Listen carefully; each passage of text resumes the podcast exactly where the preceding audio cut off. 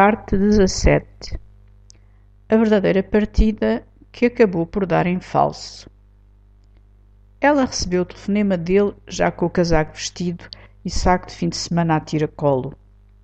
Que chegara bem, que fazia um tempo mesmo de Bruxelas, dizia-lhe ele ao ouvido desatento, que já estava cheio de saudades. Ela aproveitou para lhe lembrar que telefonaria para o apartamento às oito horas, hora de Bruxelas, repetiu precisa.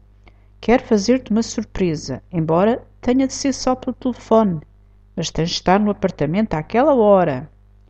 E ele, envolvido na sua conspiração, nem assim apanhou o fio da meada que ela deixara escapar. Desligado o telefone, ela correu para o táxi que a levaria ao aeroporto onde chegou cedo, com tempo para fazer umas compras no free shop.